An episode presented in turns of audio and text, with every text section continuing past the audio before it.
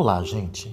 É, eu tinha pedido na próxima, na aula passada, para vocês estarem pesquisando sobre o positivismo.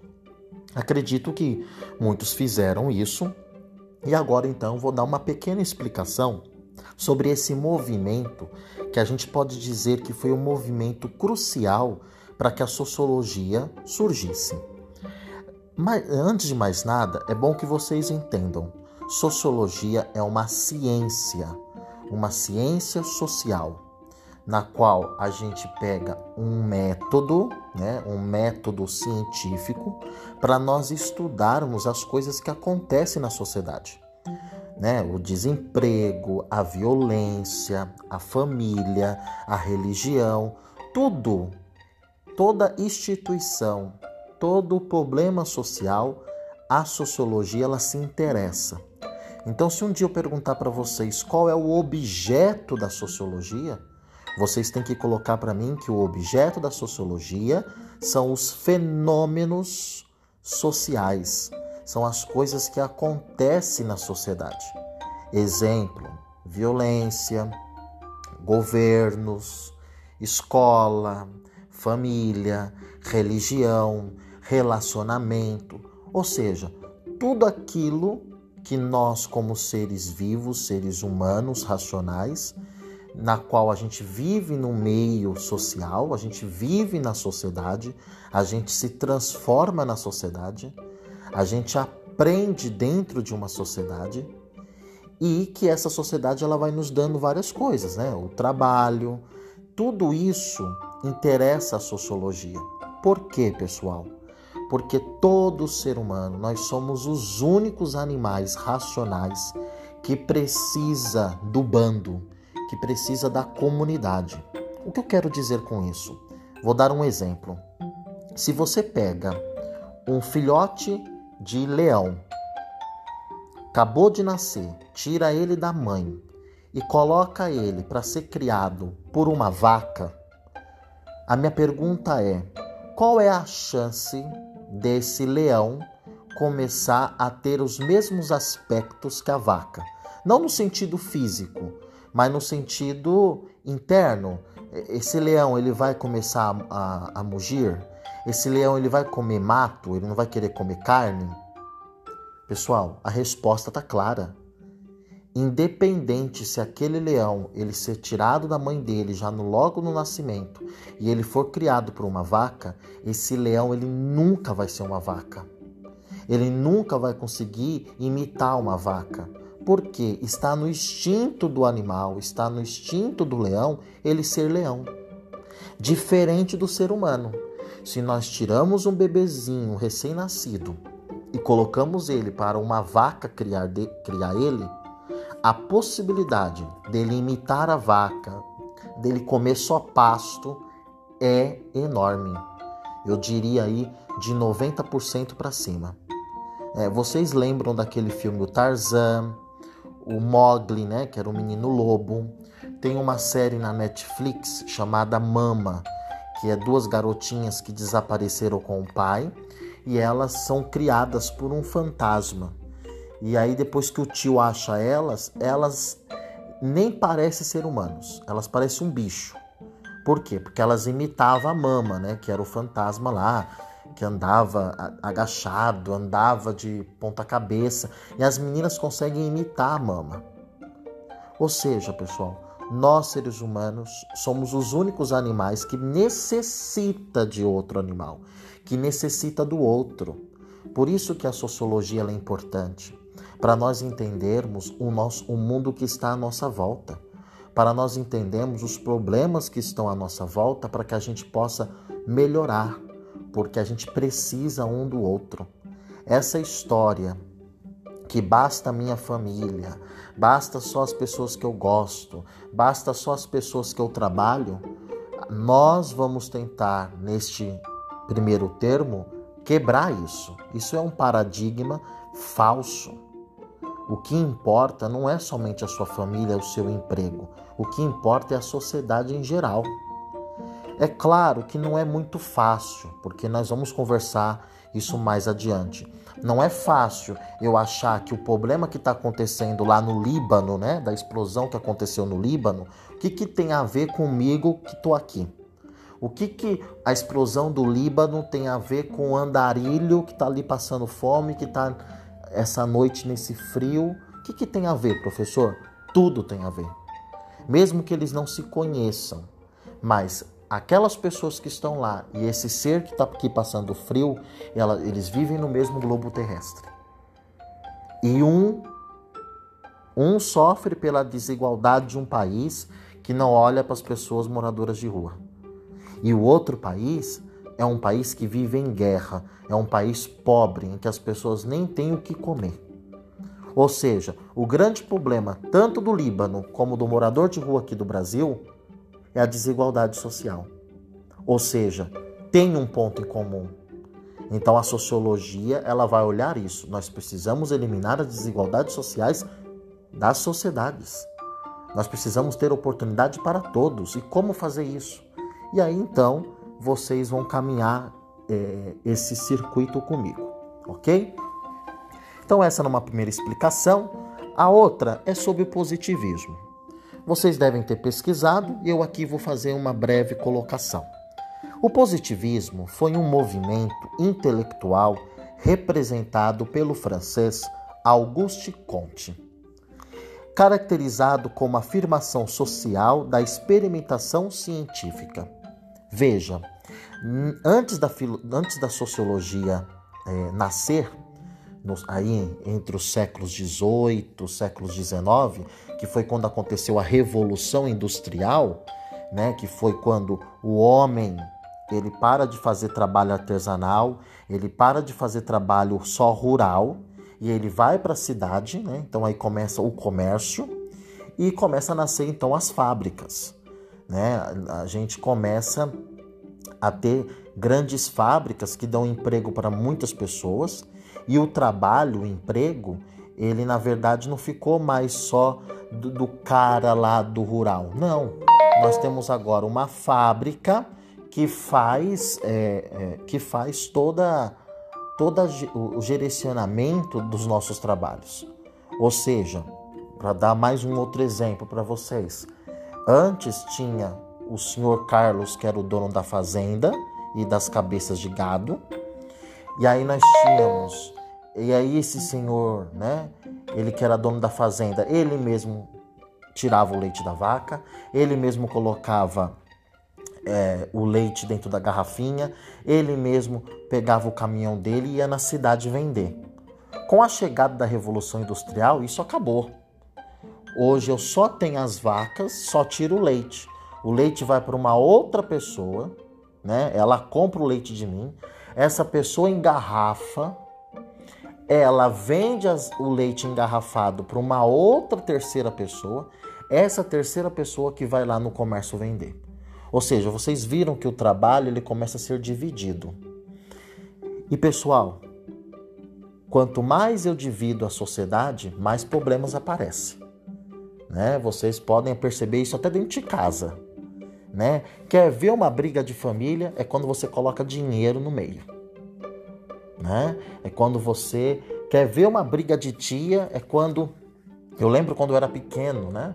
Uma tia minha comprou um DVD na época do DVD. Aí começou a esfregar na cara da minha outra tia que não tinha DVD. O que, que a minha tia fez? Ela foi lá, comprou um DVD e, além do DVD, comprou uma televisão nova. Né? Aquela, aquela televisão que não era mais de tubo, mas uma televisão já slim que chamava na época. Pronto, aí uma esfregou na cara da outra que além do DVD tinha televisão slim. Ou seja, aqui eu estou dando um exemplo da minha família, mas para vocês perceberem, os problemas sociais eles aparecem na sociedade justamente com a chegada da revolução industrial, quando cada um começa a ter autonomia no seu trabalho e também no seu dinheiro. E o positivismo é essa corrente sociológica e filosófica também, na qual ele entende que para a gente estudar a sociedade, a gente precisa entender ela como uma ciência.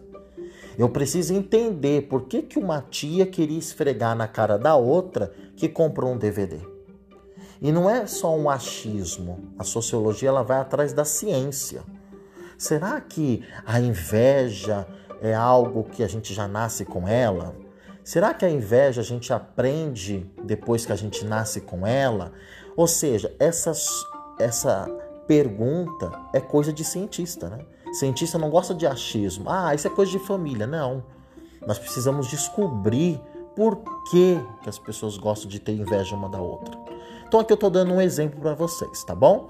Então essa é a minha explicação da aula de hoje. O que eu vou pedir para vocês, anotem o que eu expliquei, tá bom? Anotem o que eu expliquei.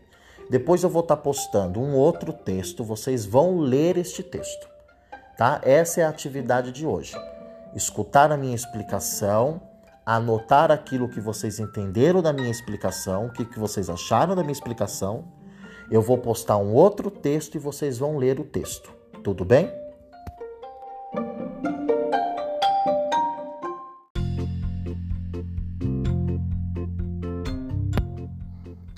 Boa noite a todos.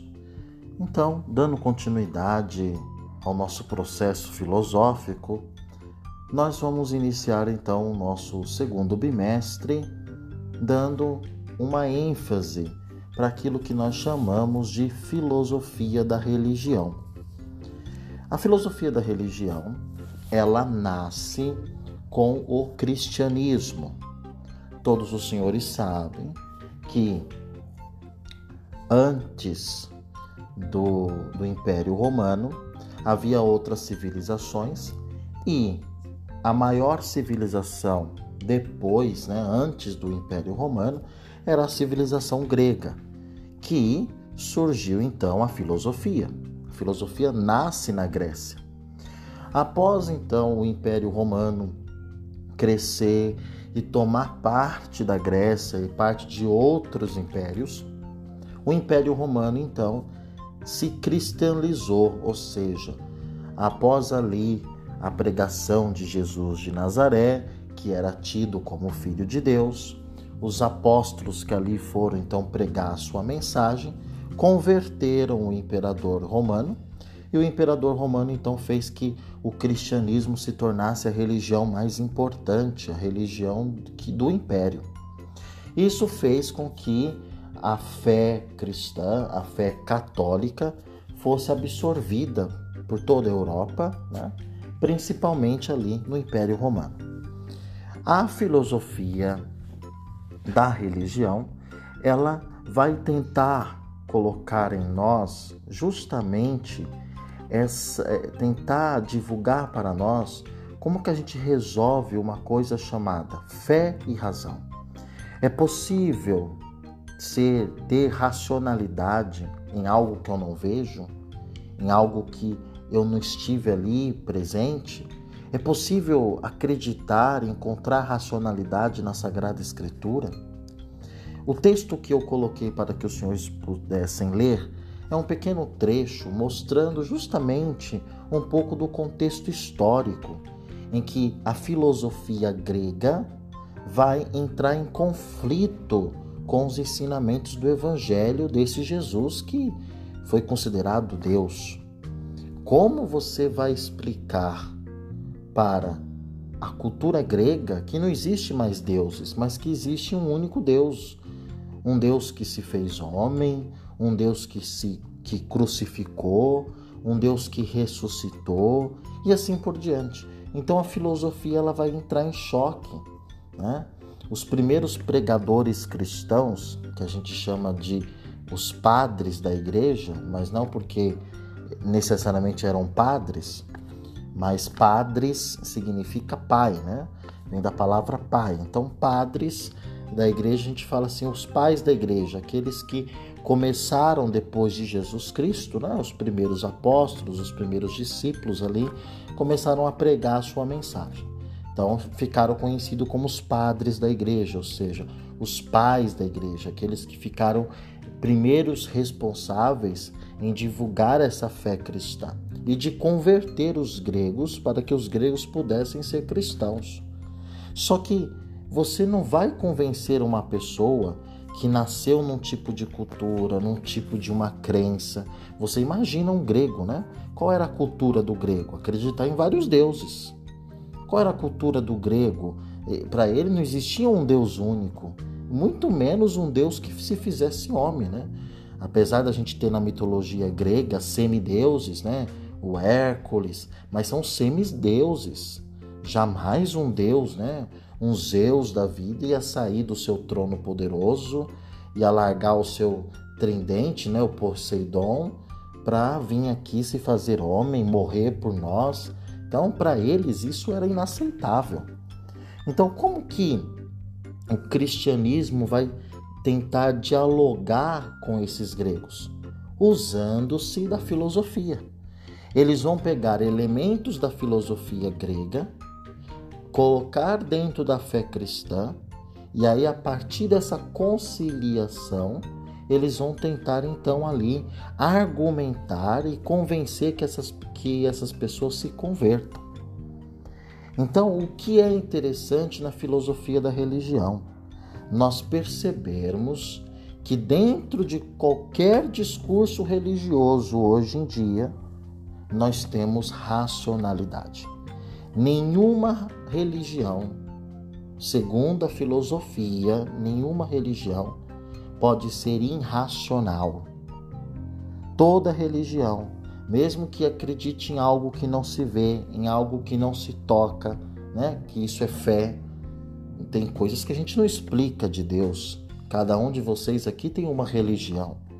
Porém, a filosofia da religião, ela quer tentar resguardar isso. Toda fé, seja ela qual for, ela precisa ser racional. Né? Não pode ter uma fé medíocre, uma fé rasa. Hoje a gente percebe que, infelizmente, certos líderes religiosos se aproveitam da boa fé do povo. Né? Fica falando um monte de asneira não é discutir doutrina, né? Qual igreja é melhor, qual igreja é pior, não é isso que a filosofia vai fazer. Mas a filosofia quer dar a vocês que vocês possam perceber se a fé de vocês é uma fé racional.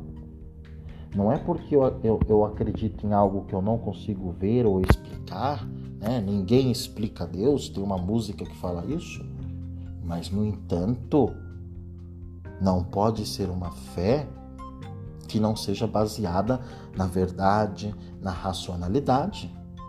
Pessoal, teve líderes religiosos aí que divulgaram que se você comesse uma semente não sei da onde, você ia ser curado do Covid. Gente, isso é um absurdo perante a filosofia. Né? A, filoso... a religião ela não nega a ciência, ela anda junto a junto ali. Como a ciência também não nega o milagre.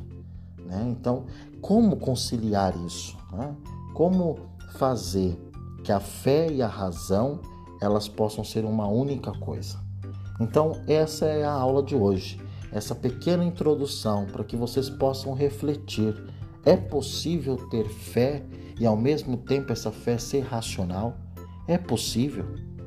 Hoje nós vemos uma, como posso dizer, com perdão da palavra, mas como se fosse um cardápio, né? Um cardápio de, resta de um restaurante. Hoje nós temos religião de tudo. Religião A, B, C, que canta, que não canta, que, que cultua Deus de uma forma, ou, ou na outra religião o Deus é de outra forma. Ou seja, nós hoje temos tantas denominações, tantas igrejas, né? tanto nome, tantas formas de cultuar algo divino que às vezes a gente se perde e tem crescido no nosso meio, principalmente aqui no Brasil, o número de pessoas que não acreditam em Deus, que não tem fé, né? que não tem, é, que não acreditam em nada fora aquilo que consegue ver, tocar e assim por diante. Talvez isso seja um pouco do fenômeno dos dias de hoje. Né? Muitos líderes religiosos acabam cometendo erros graves, né? desvio de dinheiro, pedofilia e tantas outras coisas. E às vezes as pessoas confundem, né? Acha que a religião é o líder religioso. Uma coisa não tem nada a ver uma coisa com a outra, né? Toda toda profissão, seja ela qual for, tem bons e maus profissionais, Né? Eu não posso julgar a escola por um mau professor. Não. A escola em si, ela não depende só do bom ou do mau professor. A escola em si é uma instituição rica. A mesma coisa a religião. A religião não depende de pastor, de padre, de candomblista, de espírito, do, do pai de santo, nada disso. Né? São líderes religiosos. Né? Porém, a religião sempre é maior que essas pessoas. Então, na filosofia da religião, é isso que nós vamos tentar discutir. Não vamos discutir fé. Né? Fé é algo que não se discute. Não vamos discutir doutrina. Né? Se, a, se a igreja A é melhor que a igreja B. Mas nós vamos discutir, ver se a fé que eu tenho em Deus, ela também é uma fé racional. Ela é uma fé que respeita a minha racionalidade, que respeita a minha humanidade porque senão a gente começa a ver por aí atrocidades, né? É, pessoas que deixam de ir no médico porque fulano tal da religião dela falou para não ir mais no médico. Pessoas que deixam de tomar remédio porque re, tais religiões falaram que não é para ele tomar mais remédio. Religiões que falam, olha, separa da tua mulher porque Deus está pedindo. É isso que nós vamos discutir essa frase que, para mim, como professor de filosofia, me assusta muito. Deus mandou dizer, Deus falou.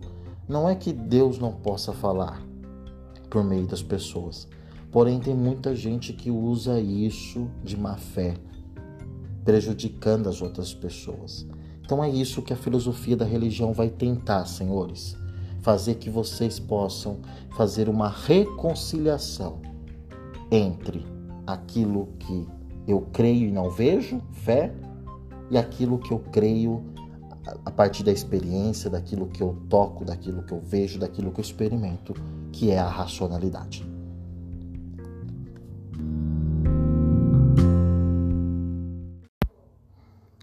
Boa noite a todos.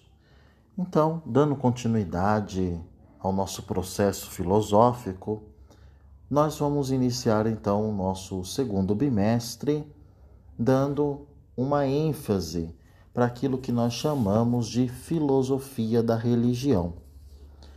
A filosofia da religião, ela nasce com o cristianismo.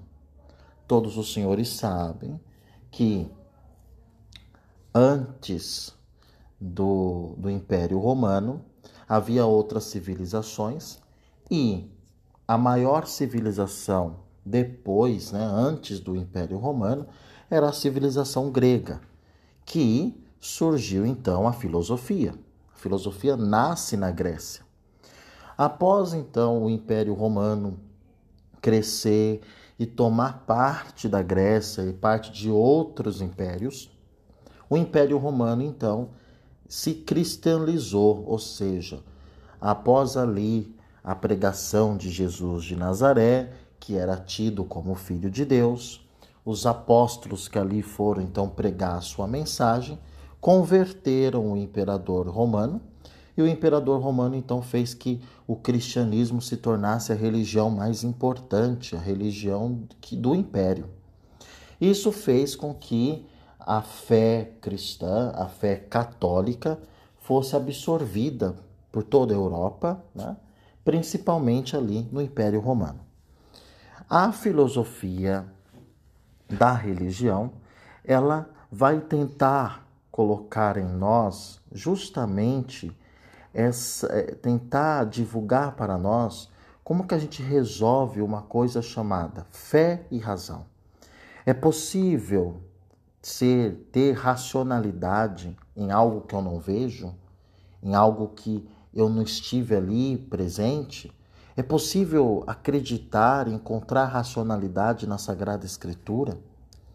O texto que eu coloquei para que os senhores pudessem ler é um pequeno trecho mostrando justamente um pouco do contexto histórico em que a filosofia grega vai entrar em conflito com os ensinamentos do evangelho desse Jesus que foi considerado Deus. Como você vai explicar para a cultura grega que não existe mais deuses, mas que existe um único Deus. Um Deus que se fez homem, um Deus que se que crucificou, um Deus que ressuscitou e assim por diante. Então a filosofia ela vai entrar em choque. Né? Os primeiros pregadores cristãos, que a gente chama de os padres da igreja, mas não porque necessariamente eram padres, mas padres significa pai, né? Vem da palavra pai. Então, padres da igreja, a gente fala assim, os pais da igreja, aqueles que começaram depois de Jesus Cristo, né? Os primeiros apóstolos, os primeiros discípulos ali, começaram a pregar a sua mensagem. Então, ficaram conhecidos como os padres da igreja, ou seja, os pais da igreja, aqueles que ficaram primeiros responsáveis em divulgar essa fé cristã e de converter os gregos para que os gregos pudessem ser cristãos. Só que você não vai convencer uma pessoa que nasceu num tipo de cultura, num tipo de uma crença. Você imagina um grego, né? Qual era a cultura do grego? Acreditar em vários deuses. Qual era a cultura do grego? Para ele não existia um deus único, muito menos um deus que se fizesse homem, né? Apesar da gente ter na mitologia grega semideuses, né? o Hércules, mas são semideuses. Jamais um deus, né? Um Zeus da vida ia sair do seu trono poderoso e alargar o seu tridente, né? O Poseidon, para vir aqui se fazer homem, morrer por nós. Então, para eles, isso era inaceitável. Então, como que o cristianismo vai tentar dialogar com esses gregos? Usando-se da filosofia. Eles vão pegar elementos da filosofia grega, colocar dentro da fé cristã, e aí a partir dessa conciliação, eles vão tentar então ali argumentar e convencer que essas, que essas pessoas se convertam. Então, o que é interessante na filosofia da religião? Nós percebermos que dentro de qualquer discurso religioso hoje em dia, nós temos racionalidade. Nenhuma religião, segundo a filosofia, nenhuma religião pode ser irracional. Toda religião, mesmo que acredite em algo que não se vê, em algo que não se toca, né? que isso é fé, tem coisas que a gente não explica de Deus. Cada um de vocês aqui tem uma religião. Porém, a filosofia da religião, ela quer tentar resguardar isso. Toda fé, seja ela qual for, ela precisa ser racional. Né? Não pode ter uma fé medíocre, uma fé rasa. Hoje a gente percebe que, infelizmente, certos líderes religiosos se aproveitam da boa fé do povo. Né? Fica falando um monte de asneira não é discutir doutrina, né? Qual igreja é melhor, qual igreja é pior, não é isso que a filosofia vai fazer. Mas a filosofia quer dar a vocês que vocês possam perceber se a fé de vocês é uma fé racional. Não é porque eu, eu, eu acredito em algo que eu não consigo ver ou explicar, né? ninguém explica Deus, tem uma música que fala isso, mas no entanto, não pode ser uma fé que não seja baseada na verdade, na racionalidade. Pessoal, teve líderes religiosos aí que divulgaram que se você comesse uma semente não sei da onde, você ia ser curado do Covid. Gente, isso é um absurdo perante a filosofia. Né? A, filoso... a religião ela não nega a ciência, ela anda junto a junto ali. Como a ciência também não nega o milagre. Né? Então, como conciliar isso? Né? Como fazer que a fé e a razão elas possam ser uma única coisa? Então, essa é a aula de hoje, essa pequena introdução para que vocês possam refletir. É possível ter fé e ao mesmo tempo essa fé ser racional? É possível. Hoje nós vemos uma, como posso dizer, com perdão da palavra, mas como se fosse um cardápio, né? Um cardápio de, resta de um restaurante. Hoje nós temos religião de tudo. Religião A, B, C, que canta, que não canta, que, que cultua Deus de uma forma, ou, ou na outra religião o Deus é de outra forma. Ou seja, nós hoje temos tantas denominações, tantas igrejas, né? tanto nome, tantas formas de cultuar algo divino, que às vezes a gente se perde. E tem crescido no nosso meio, principalmente aqui no Brasil, o número de pessoas que não acreditam em Deus, que não têm fé, né? que não tem, é, que não acreditam em na nada fora aquilo que consegue ver, tocar e assim por diante. Talvez isso seja um pouco do fenômeno dos dias de hoje. Né? Muitos líderes religiosos acabam cometendo erros graves, né? desvio de dinheiro, pedofilia e tantas outras coisas e às vezes as pessoas confundem, né?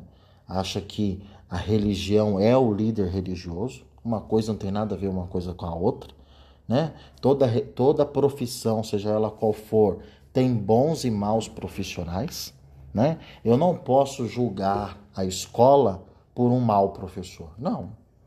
A escola em si, ela não depende só do bom ou do mau professor. A escola em si é uma instituição rica, a mesma coisa a religião. A religião não depende de pastor, de padre, de candomblista, de espírito, espí, do, do pai de santo, nada disso. Né? São líderes religiosos. Né? Porém, a religião sempre é maior que essas pessoas. Então, na filosofia da religião, é isso que nós vamos tentar discutir. Não vamos discutir fé. Né? Fé é algo que não se discute. Não vamos discutir doutrina né? se, a, se a igreja A é melhor que a igreja B. Mas nós vamos discutir, ver se a fé que eu tenho em Deus, ela também é uma fé racional. Ela é uma fé que respeita a minha racionalidade, que respeita a minha humanidade. Porque senão a gente começa a ver por aí atrocidades. Né? É, pessoas que deixam de ir no médico porque fulano tal da religião dela falou para não ir mais no médico Pessoas que deixam de tomar remédio porque re, tais religiões falaram que não é para ele tomar mais remédio. Religiões que falam: olha, separa da tua mulher porque Deus está pedindo. É isso que nós vamos discutir. Essa frase que, para mim, como professor de filosofia, me assusta muito. Deus mandou dizer, Deus falou. Não é que Deus não possa falar por meio das pessoas, Porém, tem muita gente que usa isso de má fé, prejudicando as outras pessoas. Então é isso que a filosofia da religião vai tentar, senhores, fazer que vocês possam fazer uma reconciliação entre aquilo que eu creio e não vejo, fé, e aquilo que eu creio a partir da experiência, daquilo que eu toco, daquilo que eu vejo, daquilo que eu experimento, que é a racionalidade.